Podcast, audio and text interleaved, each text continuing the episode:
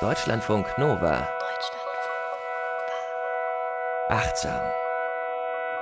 Mit Mai Hörn und Diane. Herzlich willkommen, schön, dass ihr alle dabei seid. Diesmal wollen wir uns, Mai Hyung, wieder mal mit unserem Körper beschäftigen, ne? Ja, es ist ja wirklich das Natürlichste der Welt eigentlich, dass wir sagen, wir sollten auf unseren Körper hören. Man hört es auch irgendwie überall, aber trotzdem machen die meistens es nicht. Deshalb dachten wir, das ist doch nochmal eine gute Gelegenheit, nochmal über dieses ganz, ganz wichtige Thema zu sprechen. Absolut. Und Monika hat uns geschrieben und hat gesagt, mach doch was über Focusing. Und in diesem Zusammenhang haben wir das in einen Topf geworfen und machen jetzt eine achtsam Folge zum Thema auf unseren Körper hören.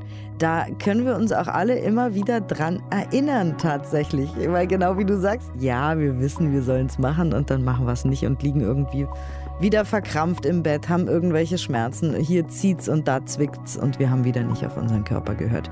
Also herzlich willkommen nochmal hier bei Achtsam. Ich stelle uns auch immer wieder höflichst vor. Mai Hyung ist Psychologin, Verhaltenstherapeutin in Ausbildung und beschäftigt sich in diesem Zusammenhang schon sehr lange mit Achtsamkeit, ne? Genau, ja. Also in der Arbeit mit der Psychotherapie länger und dann habe ich es ja auch nochmal persönlich zu Hause Achtsamkeit praktiziert. Aber ja, es ist ein Herzensthema von mir. Ja, deswegen haben wir uns hier zusammengefunden. Ich bin Diane, genau, beschäftige mich auch schon äh, seit ein paar Jahren damit, bin aber ansonsten hier Moderatorin. Also, wenn wir über unseren Körper sprechen, kann man ja erstmal fragen, wie geht das überhaupt? Also wie, klar, wenn ich jetzt wahnsinnige Bauchschmerzen habe oder so, dann ja. höre ich meinen Körper und dann kann ich ihn nicht weiter überhören. Aber was äh, quasi meinst du, wenn du sagst, dass wir achtsamer auf unseren Körper hören sollen? Und das ist wirklich tatsächlich tricky, weil ich glaube, wenn wir es nämlich nicht üben, hinzuhören, ähm, dann wissen wir auch nicht immer, was die Signale unseres Körpers bedeuten, weil das ja auch nochmal individuell unterschiedlich ist. Und um auf den Körper hören zu können. Deshalb spielt Achtsamkeit wieder eine wichtige Rolle. Achtsamkeit ist ja diese Fähigkeit, dass wir unser Bewusstsein auf all die Prozesse, die in uns und um uns herum geschehen, richten und die dann nicht verurteilen. Und in uns, damit meine ich Gedanken, Gefühle, aber auch Körperempfindung. Das bedeutet erstmal, wir müssen innehalten, wir müssen überhaupt erstmal Raum schaffen dafür, weil wenn wir total gestresst sind, Multitasking betreiben und eins nach der anderen Sache machen, werden wir unseren Körper auch nicht hören. Es sei denn, der meldet sich ganz, ganz doll mit einem Hörsturz oder ich weiß nicht, was es noch alles gibt, ja, Magenkrämpfe oder so. Dann hören wir bestimmt. Bandscheibenvorfall ist auch sehr oh, ja. beliebt, wenn man. Äh, sehr genau. fies, ne? Mhm. Ja, genau. Aber dann ist es halt einfach schon zu spät. Also dann ist das Kind schon in den Brunnen gefallen und deshalb möchten wir heute darüber sprechen, wie können wir schon vorher gut auf uns achten und um diese auch subtilen Signale schon zu hören. Was könnten denn diese subtilen Signale sein? Also wenn jetzt, ich gehe mal davon aus, ein paar mhm. von euch, von euch Hörerinnen und Hörern, also wir kriegen ja auch Mails, ne, äh, achtsam.deutschlandfunknova.de und ihr schreibt uns ja, dass ihr jetzt angefangen habt mit Meditieren, euch damit beschäftigt und so weiter. Wenn ihr jetzt quasi schon in diesem Prozess seid des Achtsams auf euch hören, ja, dann wäre jetzt der nächste Schritt, was höre ich da? Ja, das kann manchmal sein, denke ich, von einem mulmigen Gefühl irgendwie im Bauchbereich, ja, wenn man gleich eine Entscheidung irgendwie vor sich hat oder sowas ähm, oder irgendwie eine Aufgabe oder so. Das können wirklich physiologische Dinge sein, wie Herzschlag ist irgendwie schneller, die Atmung. Wir sagen ja immer wieder, dass äh, unsere Atmung unser Anker ist und eigentlich alle Übungen, die wir hier am Ende beachtsam vorstellen, das fängt immer damit an, dass wir sagen, okay, richtet eure Aufmerksamkeit auf eure Atmung. Die Atmung ist zum Beispiel ein ganz toller Parameter, wo wir messen können, atmen wir entspannt und tief oder ist es so eine ganz flache Atmung beispielsweise. Und dann können wir, weil das ist wirklich bei jeder Person anders, ja, wann atmen wir wie. Und das können wir nur wissen, wenn wir wie eine Forscherin oder ein Forscher dranbleiben und immer gucken, hm, in welchen Situationen sieht es denn wie aus. Und wenn wir dann unsere Daten gesammelt haben, können wir sie auswerten. Und du hast uns ein schönes Fremdwort heute wieder mit, mitgebracht. Darf ich mal ausprobieren, ob ich es aussprechen kann? Überhaupt? Ja. Interrozeption oder Interrozeption? Oder? Das erste, Interrozeption. Interrozeption, okay. genau. Wir bezeichnen die Interrozeption in der Psychologie, das ist ein Überbegriff für alle Komponenten der Wahrnehmung, die Information über die eigenen Körperabschnitte oder Körperteile liefert. Und da ist wirklich das vegetative Nervensystem auch daran beteiligt. Also wirklich unsere Nerven innen drin, die geben uns ja immer wieder kontinuierlich Feedback, wie geht's den Organen, was brauchen die Organe und so weiter. Vieles davon ist unbewusst. Aber wenn wir von interozeptivem Bewusstsein sprechen, damit meinen wir die Fähigkeit, die Muster unserer inneren Signale zu erkennen, zu verstehen und angemessen darauf zu reagieren. Also alle Körperempfindungen, die uns so einfallen quasi, ja, dass wir die verstehen, was meint unser Körper jetzt damit. Und das vegetative Nervensystem ist hier ganz oft Thema. Das ist quasi auch der Star von äh, Achtsam, mhm. weil wir ja ganz oft auch, wenn wir darüber sprechen, wie Gedanken unsere Gefühle machen, dann geht es auch immer wieder aufs vegetative Nervensystem. Also, wenn wir denken, haben wir gerade in der letzten Folge drüber gesprochen, wenn wir denken, der auf der Straße hat mich nicht gesehen, weil er mich nicht mag, weil er ignorant ist, weil er mich hasst, niemand liebt mich und uns dann in diese Spirale denken, dann haben wir eine körperliche Reaktion darauf. Also wir haben erstmal ein Gefühl, Wut, Verzweiflung, Einsamkeit, vielleicht Hass sogar, keine Ahnung. Mhm. Das ist äh, eine ganz wilde Klaviatur an Gefühlen, die da auf uns niederprasseln könnte, wenn wir unseren Gedanken freien Lauf lassen und wenn wir die da machen lassen, was sie wollen. Und dann geht es ins Nervensystem direkt. Also weil Angst, Wut, Trauer mhm. und das Gefühl, alleine zu sein auf der Welt, schlägt sich ja nieder in unserem System. Ne? Richtig, also in den meisten Fällen kann man davon sprechen, dass halt so eine Stressreaktion ausgelöst wird. Bei, also das kann erhöhter Herzschlag sein, Schwitzen und Übelkeit und so weiter. Und das heißt, wenn wir darauf hinhören, unser Körper, der reagiert nämlich immer, ja, und das äh, nicht ignorieren, können wir auch Rückschlüsse darüber ziehen, hm, ja, was habe ich denn heute eigentlich alles so gedacht? In welchen Situationen war ich eigentlich? Könnte ich vielleicht mal daran meine Perspektive verändern oder so? Und das ist ganz, ganz wertvoll. Manchmal habe ich das Gefühl, und ich schließe mich auch mit ein, ich habe nämlich auch Stress. Leute denken irgendwie so, oh, nur weil die Achtsamkeit, man hat die keinen Stress. Stimmt nicht. Du Stress. sitzt immer auf einer Lotusblüte in einem ja, total. nee. Libellen fliegen um deinen Kopf herum. Schön wär's, schön wär's, ja. Aber ich nehme das wahr, dass es so ist, dass ich auch sehr stressige Tage habe. Aber der Körper, der reagiert darauf. Und wenn ich mich dem zuwende, ja, dann kriege ich einfach viel mehr Informationen. Ne? Also das ist, ähm, ich kenne das, wenn man Stress im Körper hat. Aber schwierig wird es natürlich, wenn wir es ignorieren und vor allem für eine lange Zeit ignorieren. Dann kann es zu einem chronischen Stress werden. Und bei anderen Erkrankungen, zum Beispiel Schmerzerkrankungen, ist es so, wenn wir nicht auf unseren Körper hören, entwickeln sich chronische Schmerzstörungen. Das ist, wenn das Alarmsystem unseres Körpers eigenständig wird und bei einem kleinen Windhauch schon total losgeht. Aber das sind ja wirklich die Worst Case. Also wir wollen ja nicht immer Worst Case anzeichnen, ja. aber es ist wichtig trotzdem. Total. Also es gibt einmal, äh, ich sag mal, die Angriffsfläche unserer Gedanken. Ne? Jeder Gedanke mhm. schlägt sich irgendwie wieder. Das ist so lustig. Ich habe das gerade gestern wieder, das muss ich kurz mit euch teilen, gerade gestern wieder gemerkt. Ich war total müde und ich mache ja auch dieses Dankbarkeitstagebuch abends. Nicht immer, aber sagen wir mal, fünf von sieben Tagen mache ich es. Und gestern war ich wirklich total müde und habe dann angefangen, abends im Bett noch vorm Schlafengehen aufzuschreiben, wofür ich so dankbar bin. Und ich habe richtig körperlich gespürt, wie mich das energetisiert hat und dachte, mhm. ist das mhm. witzig. Jetzt stehe ich noch mal auf und hole mir noch ein Glas Wasser. Obwohl ich eben dachte, ich kann mich heute nicht mehr bewegen. Ich werde nie wieder aufstehen. Ich bin so müde. Und dann äh, hatte ich plötzlich wieder viel mehr Energie. Also wie Gedanken mhm. und Inhalte, mit denen wir uns beschäftigen, wo unser Fokus drauf liegt, eben wirklich physisch spürbar sind. Das habe ich gestern gerade wieder so extrem gemerkt. Das ist, das ist wirklich kein Hokuspokus. Es ist so krass. Sobald man denkt, ich schaffe das nicht, ich kann das nicht, ich will das nicht, wird sich das niederschlagen. Und wenn man mhm. sagt, oh, das habe ich heute erlebt, dafür bin ich dankbar, auch das war ja voll cool heute, dann wird sich das körperlich niederschlagen. Also es ist eine Sache, wir machen das ja hier in Achtsam alle zusammen immer miteinander, aber es gibt auch eine Therapy dafür, eine Mindful Awareness in Body Oriented Therapy. Ja, tatsächlich. Ich habe nochmal nachgeguckt. Das ist MABT kurz ähm, von Price. Cynthia Price heißt sie. Das ist ein ähm, neuerer Ansatz. Ich habe tatsächlich jetzt in Deutschland so noch nichts ähm, gefunden dazu aus Amerika und die beschäftigen sich ganz spezifisch nochmal mit dem Thema, wie kann man diese interozeptive Wahrnehmung, also die Wahrnehmung, das Bewusstsein über die eigenen Körperempfindungen stärken durch die Achtsamkeitspraxis und kombinieren dann manuelle, also berührungsbasierte Techniken mit Achtsamkeitstechniken und äh, psychoedukativen Ansätzen. Und also sie ist nicht super neu. In den 80ern wurde die entwickelt, aber bis dann mal die Studien irgendwie veröffentlicht wurden und so weiter. Und es dauert immer alles, bis dann auch irgendwann alles nach Deutschland schwappt, ja Von daher bin ich mal gespannt, wann das hier richtig ankommt. Und was ich so schön daran finde, ist, dass wir wissen ja, Achtsamkeit kann man beziehen auf Gefühle, Gedanken und so weiter. Aber diese Weisheit, die in unserem Körper steckt, die wird viel zu selten irgendwie beachtet. Also oft habe ich das Gefühl, wenn Leute an den Körper denken, dann denken die, ja, da ist ein riesiger Kopf und dann schwabbelt da irgendwas halt, ähm, hängt irgendwas da unten drunter. ja, so und das, das soll sich irgendwie bewegen und zwar in die Richtung, in die ich möchte. Genau, ja. Und hey, das ist irgendwie nicht fair. Also unser Körper ist ein Wunder und nimmt so viel auf. Da sind so viele Nervenenden und es äh, gibt uns die ganze Zeit Signale und wir sind einfach wirklich sehr, sehr verkopft. Und in dieser Therapie gibt es quasi drei ja, Phasen, die durchlaufen werden oder Stufen. In dem ersten geht es wirklich, das Bewusstsein zu stärken und zu trainieren.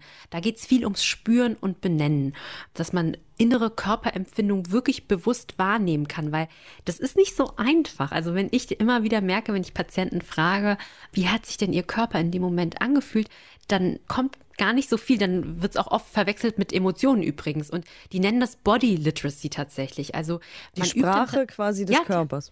Ja, genau, mhm. ja.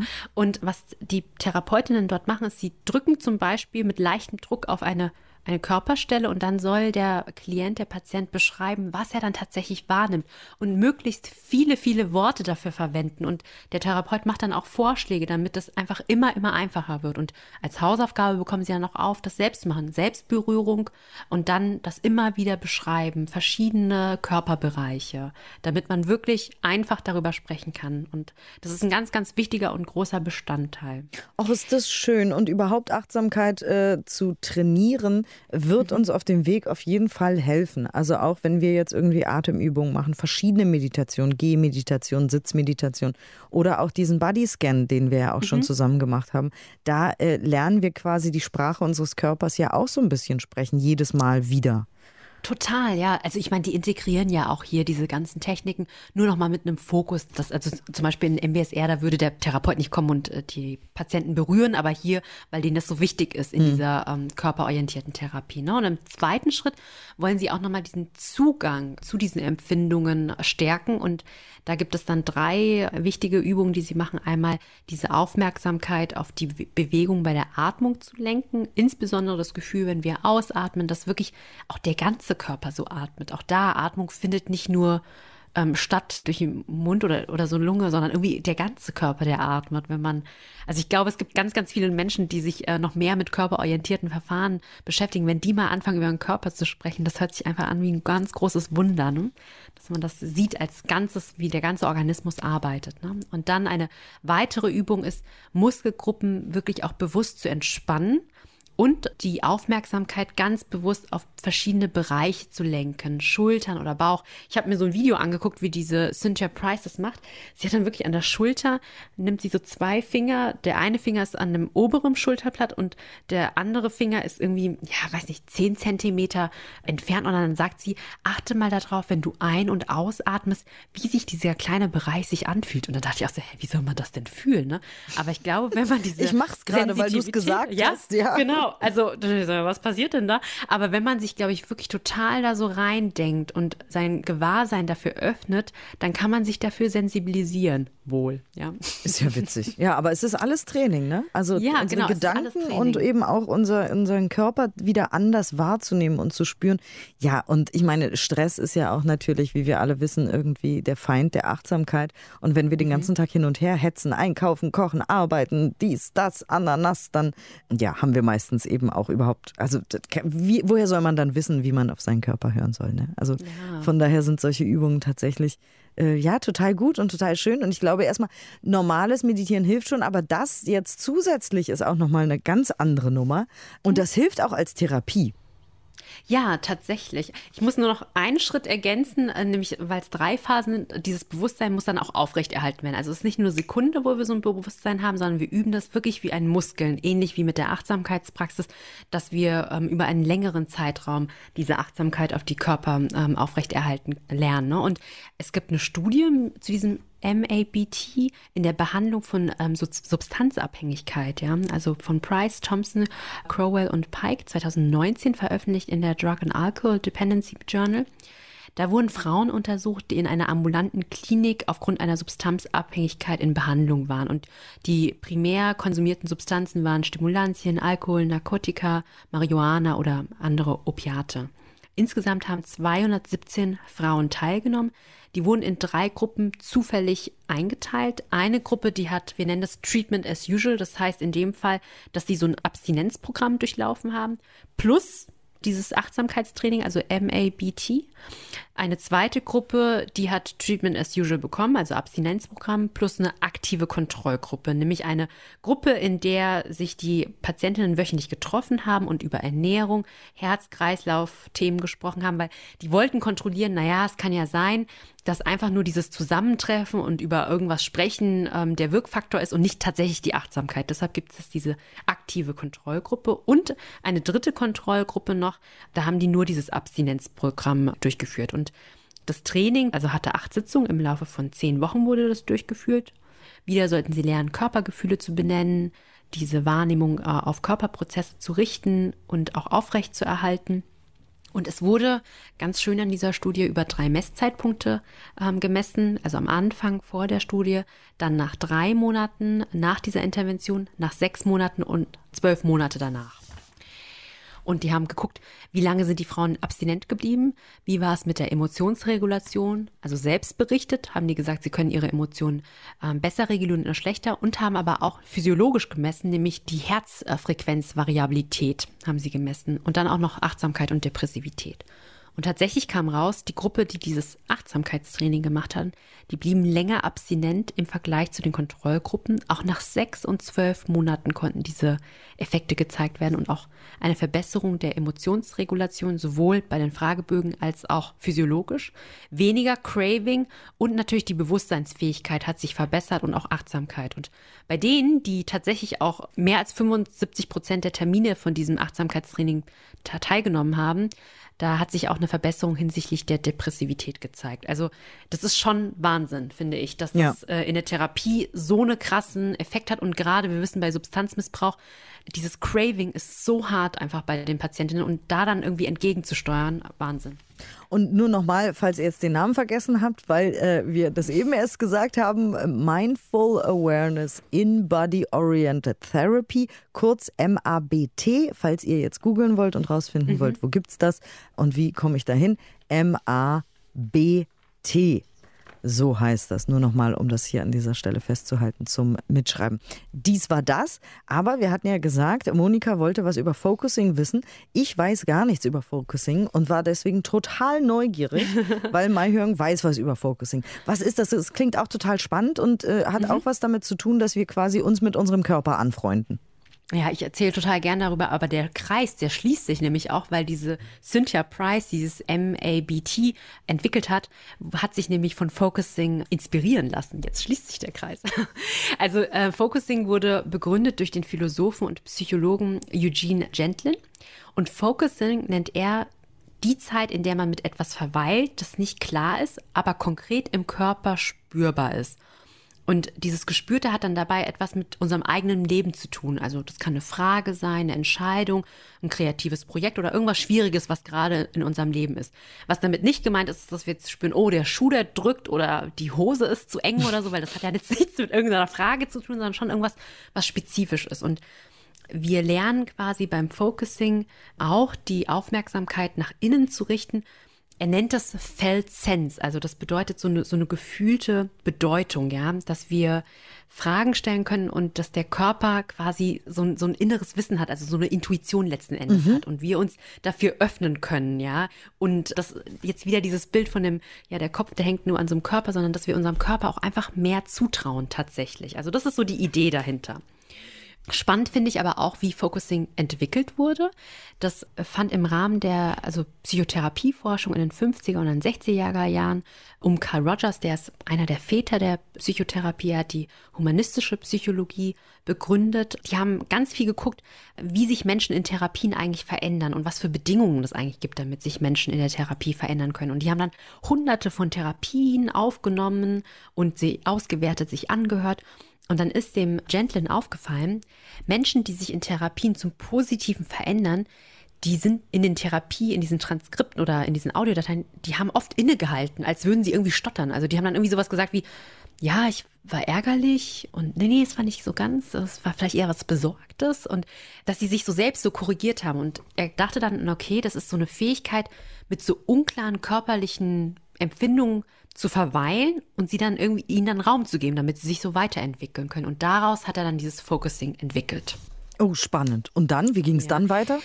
Genau, dann hat er sechs Schritte. Also Focusing ist nicht nur eine Therapieform. Er, Gentlin, der versteht Focusing wirklich als eine Haltung im Leben, dass wir immer wieder innehalten und äh, in unseren Körper reinspüren. Aber man kann das tatsächlich auch in der Therapie anwenden. Und es gibt sechs Schritte. Also ganz am Anfang, das ist noch kein richtiger Schritt, aber natürlich müssen wir unsere Aufmerksamkeit nach innen richten, uns auch irgendwo hinsetzen. Und im ersten Schritt würde man dann versuchen, wirklich ganz bewusst Raum zu schaffen. Also wirklich die Dinge, die im Alltag jetzt sind, so beiseite zu legen und sich die Frage stellen, wie geht es mir eigentlich gerade in meinem Leben? Was ist das Wichtigste für mich im Moment? Oder gibt es ein bestimmtes Thema? Das kann sein, ich habe ein kreatives Projekt irgendwie so und ich komme irgendwie nicht voran. Also irgendein Thema, was jetzt gerade wichtig für einen ist. Und man versucht dann so eine Beobachterposition einzunehmen und einfach erstmal Raum zu lassen.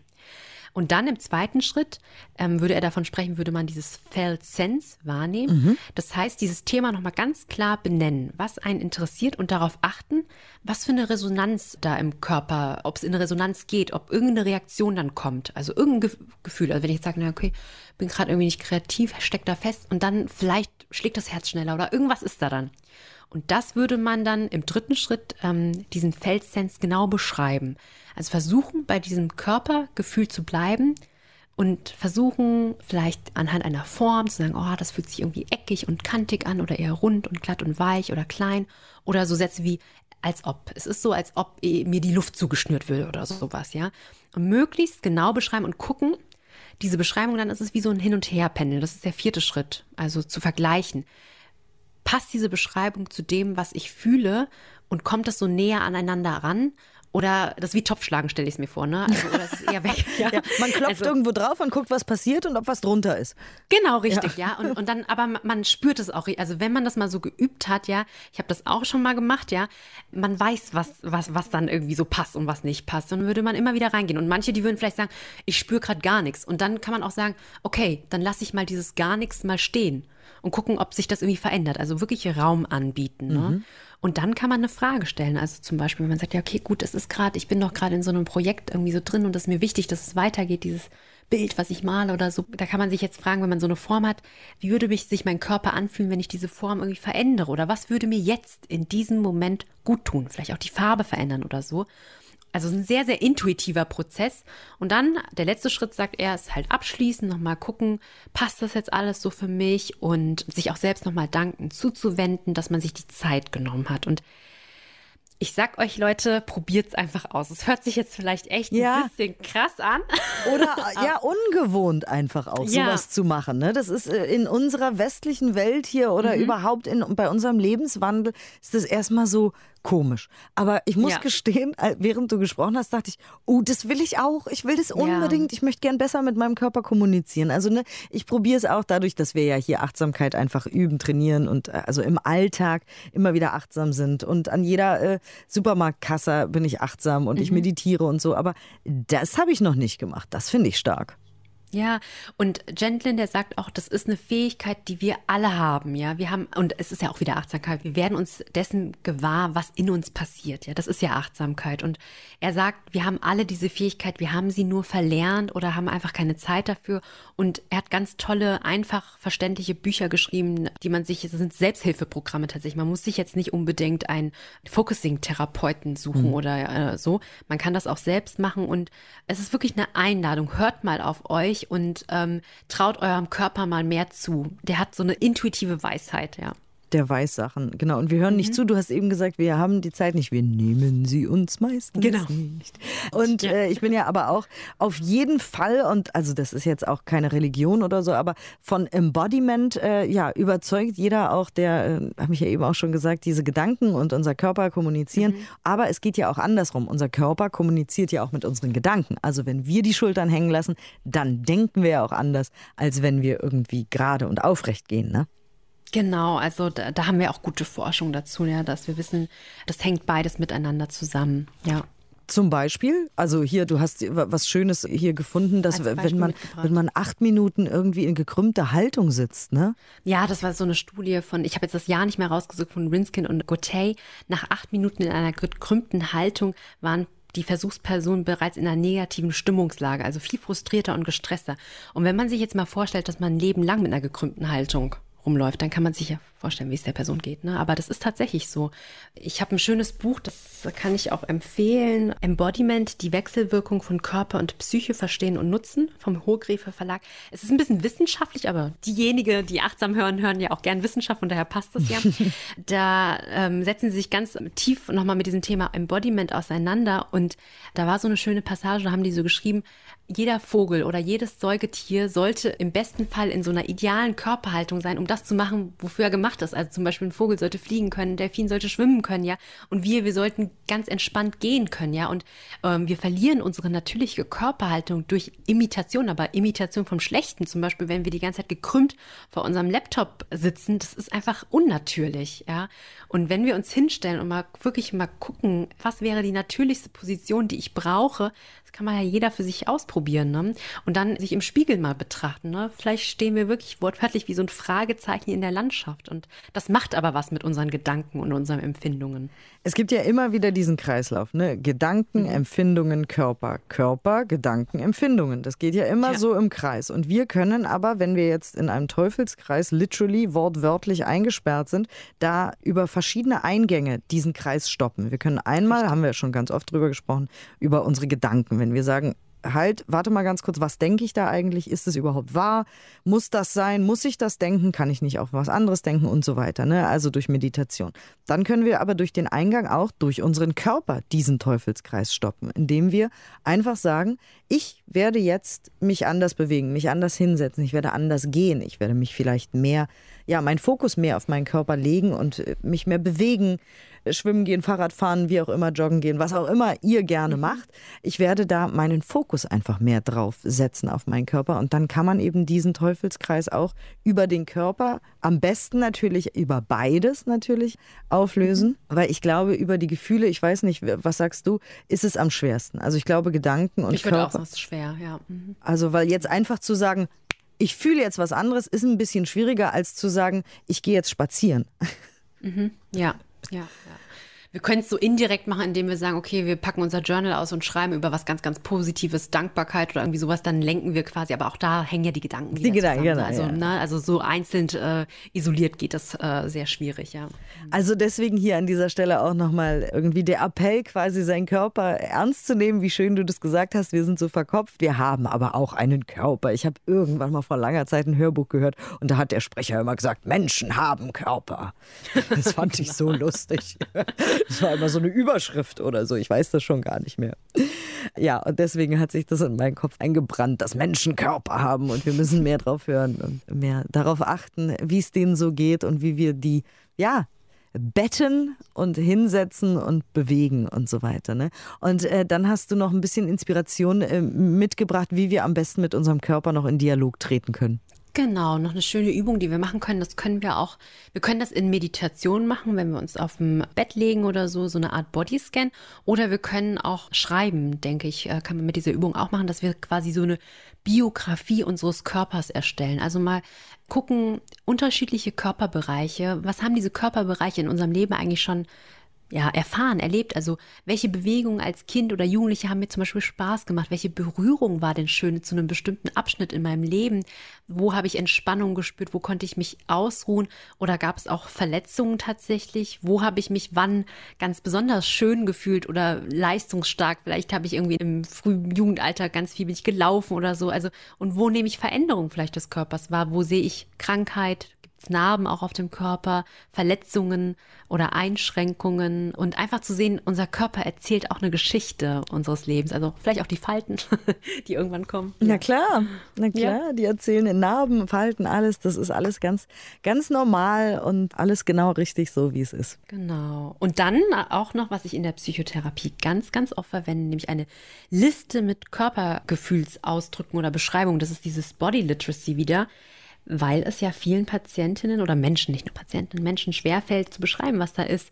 Rückenschmerzen, verkrampft sein Herzrasen, Kribbeln oder so. äh, Druck. Hohe Herzfrequenz, genau, Druck oder Schweiß oder kalt, heiß und so.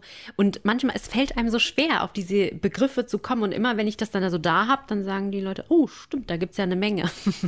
und man kann sich auch seine eigene Liste quasi machen oder eine Abbildung, quasi ein Körperzeichen. Welche Empfindung habe ich denn häufig und möglichst viel Variation reinbringen. Und man kann aber auch ja in der Meditation, wenn man eben diese Körpersprache, also die Sprache mit dem Körper, die man vielleicht in Zukunft sprechen möchte, lernen möchte, das erstmal, du hast gesagt, man braucht ja nicht unbedingt einen Therapeuten dafür, erstmal vielleicht im ersten Schritt alleine ausprobieren in Meditation und wirklich einfach genau. erstmal selber diese Vokabeln vielleicht auch nach der Meditation aufschreiben, was habe ich wo wie gefühlt, dann kann man vielleicht bei der nächsten Meditation auch mal, ja, seinen Körper fragen, was er einem damit sagen will. Ja, genau, genau, ja. Und dann auch gucken, was da kommt und so. Ja. Also wir können da irgendwie zu Hause alle mit äh, experimentieren, auf jeden Fall zuhören und uns einfach mal die Zeit nehmen. Sehr schön. Jetzt will ich unbedingt Focusing machen. Jetzt hast du Ja. mich angefixt, mein Hören. Sehr schön. Und du hast natürlich für uns auch eine Übung mitgebracht. Genau, das ist eine Übung, wie wir äh, ja achtsamer auf den Körper hören können. Ähm, das ist so, ich wollte jetzt nicht die ganze Focusing, diesen Prozess machen, aber so der erste Teil quasi, dass wir hinhören auf verschiedene Bereiche und dem einfach Raum geben. Ein Einstieg quasi, wie wir äh, die Sprache unseres Körpers lernen. Das gibt's hier also gleich. Macht's euch schon mal gemütlich. Ihr wisst, im Auto ergibt's nicht so viel Sinn, auf dem Fahrrad auch leider überhaupt nicht. Aber wenn ihr eurem äh, Körper vielleicht im Ruhezustand zuhört, dann äh, könnt ihr besser kommunizieren mit eurem Körper. Also macht's euch in irgendeiner Weise gemütlich. Du hast eben sitzen gesagt, ne? Ich will immer liegen. Man kann auch liegen. Also ich Okay. habe hier, glaube ich, sogar geschrieben, kann äh, sitzen oder liegen, ja. Es ist einfach nur so für diejenigen, viele schlafen einfach beim Liegen ein, deshalb sage ich auch sitzen. Okay, ja. verstehe. Ich Aber es ist gut, dass du wach bleibst. Das ist Ich schön. liebe liegen einfach. Ja. So, dann wollen wir mal in Kommunikation treten mit unserem Körper und gucken, was da so kommt, was unser Körper uns so sagt. Und dann können wir auch irgendwas zu unserem Körper sagen. Ich freue mich schon sehr drauf. Ansonsten vielen Dank wie immer für eure Aufmerksamkeit. Ja, vielen Dank fürs Zuhören und mitüben. Es macht immer wieder viel Spaß mit euch auch. Äh, ja, auch freuen wir uns immer auf euer Feedback und auf euren Input. achtsam.deutschlandfunknova.de. Dann hören wir uns beim nächsten Mal und äh, ja, hören jetzt erstmal rein. Und bitteschön.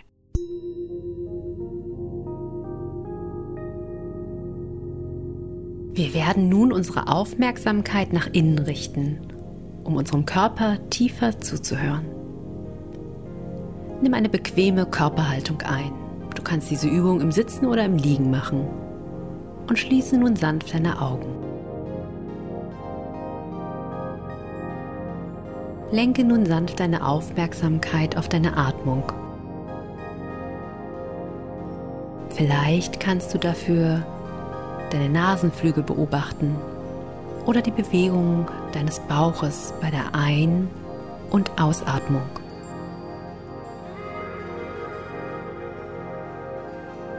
Sprich innerlich ganz geduldig und wohlwollend mit.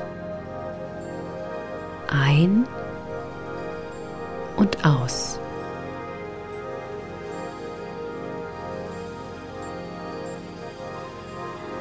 Wenn du spürst, dass deine Gedanken abgelenkt sind, nimm auch das geduldig wahr und kehre langsam zurück.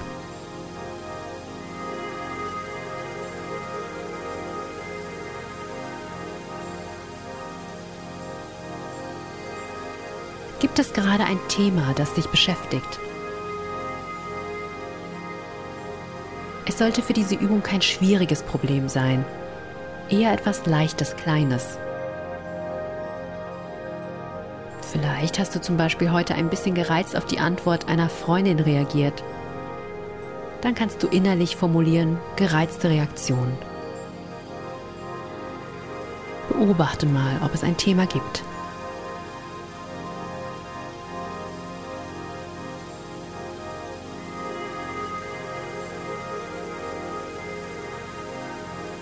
Schau nun ganz offen und neugierig, ob dein Körper irgendwo mit diesem Thema resoniert. Vielleicht bildet sich ein Kloß im Hals. Oder du nimmst irgendwo Enge, Hitze oder Kälte wahr.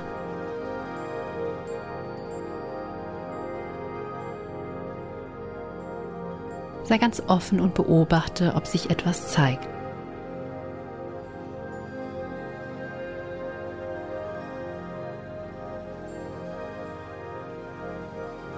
Falls du nichts wahrnehmen kannst, so kannst du auch diese Empfindung benennen. Da ist gerade nichts. Lasse diesem Nichts Raum und beobachte, ob es sich verändert.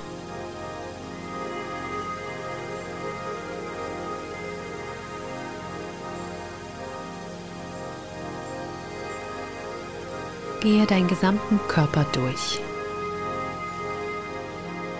Kopfbereich, Schultern, Arme,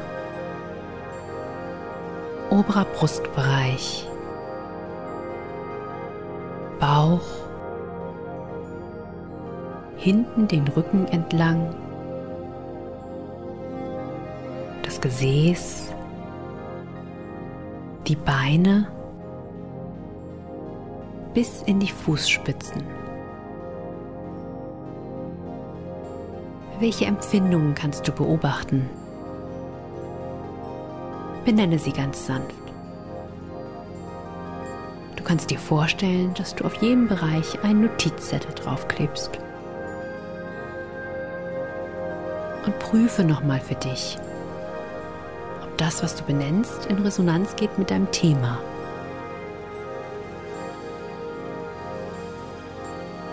Vielleicht spürst du schon eine erste Erleichterung, weil du dem Gefühl Raum gegeben hast. Mach dir aber keinen Druck. Lass deinem Körper Zeit.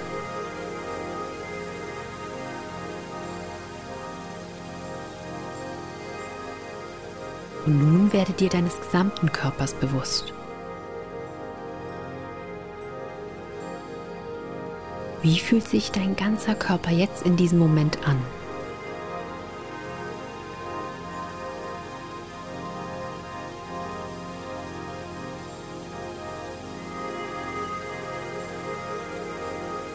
Nimm noch einmal drei tiefe Atemzüge und kehre wieder in den Raum zurück.